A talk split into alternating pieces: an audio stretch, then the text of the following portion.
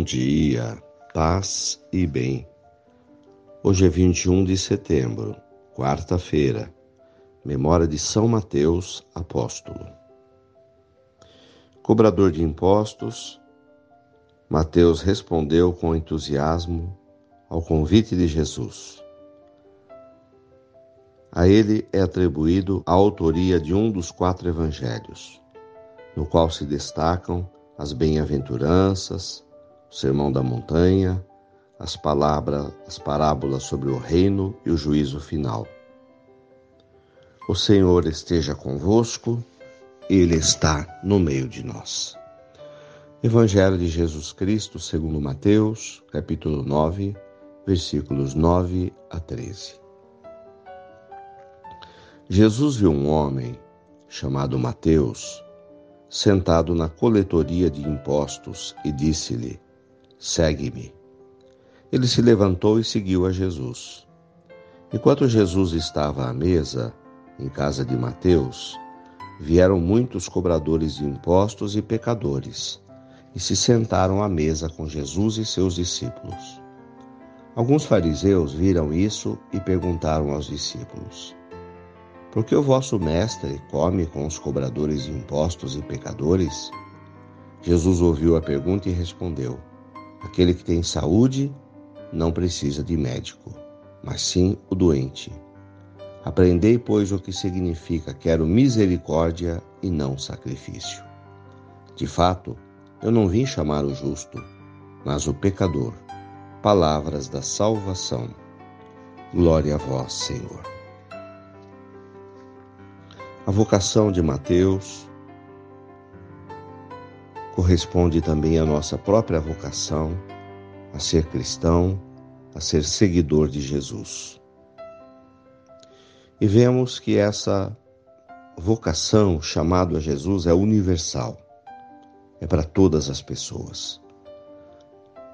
Todos têm e terão a sua oportunidade de ser chamados a ser seguidores de Jesus sem preconceito, Jesus vai chamando as pessoas.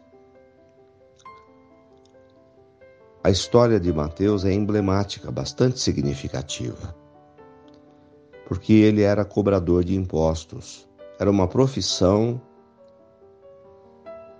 criticada pela sociedade judaica, porque aparentemente o cobrador de impostos era inimigo dos judeus pois ele cobrava impostos para Roma, que era o império opressor de Israel nesse momento.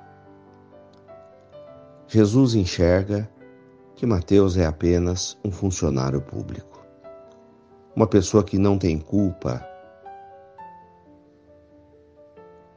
do domínio romano sobre o seu povo. Então ele o chama também para ser apóstolo. E ele seguiu a Jesus. Então, a, a única resposta que se espera à nossa vocação, ao chamado, à vida na fé, é dizer sim. Quantas vezes fomos chamados, continuamos a ser chamados, mas hesitamos, ou por medo, por insegurança ou porque colocamos a nossa vida em primeiro lugar, outras coisas.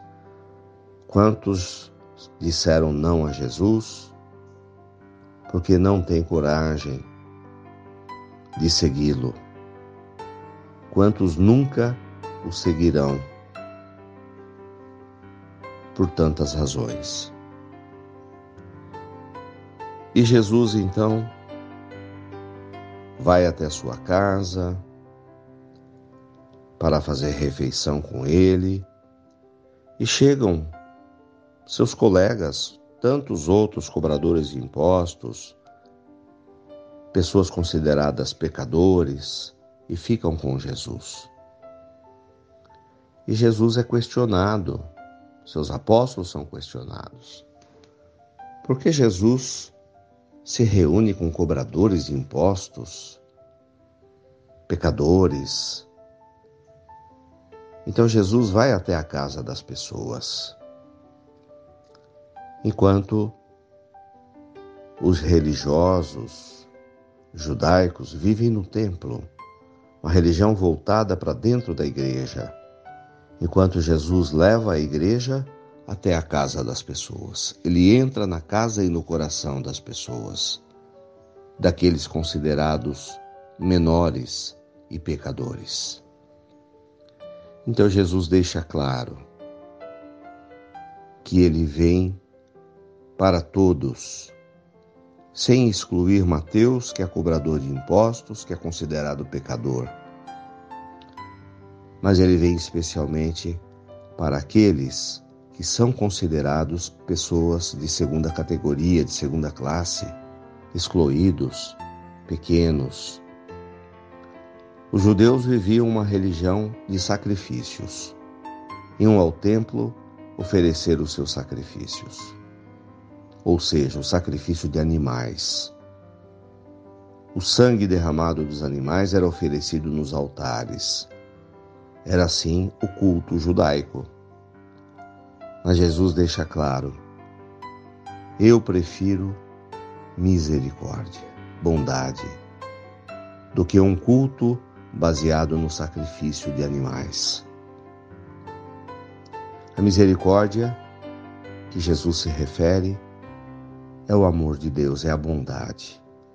Uma religião não baseada apenas em prática de preceitos e costumes litúrgicos, mas antes de tudo, uma religião que tenha como base a misericórdia, ou seja, o perdão o amor ao próximo. Louvado seja nosso Senhor Jesus Cristo, para sempre seja louvado. Ave Maria, cheia de graças, o Senhor é convosco. Bendita sois vós entre as mulheres. Bendito é o fruto do vosso ventre, Jesus. Santa Maria, Mãe de Deus, rogai por nós, pecadores, agora e na hora de nossa morte. Amém. Oremos. Senhor, toca-me, chama-me todos os dias para ser teu discípulo, seu apóstolo. Renova em mim a energia, a prontidão para dizer sim, como Mateus. Que eu vá, Senhor, em todos os lugares que o Senhor me chamar. Que eu não deixe de te levar em lugar nenhum. Principalmente nos lugares e nos momentos mais difíceis da minha experiência de vida. Abençoa esta água para que contenha a virtude da tua graça. Em nome do Pai, do Filho e do Espírito Santo.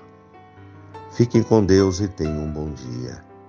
Mantenhamos acesa a chama da nossa fé. Abraço fraterno.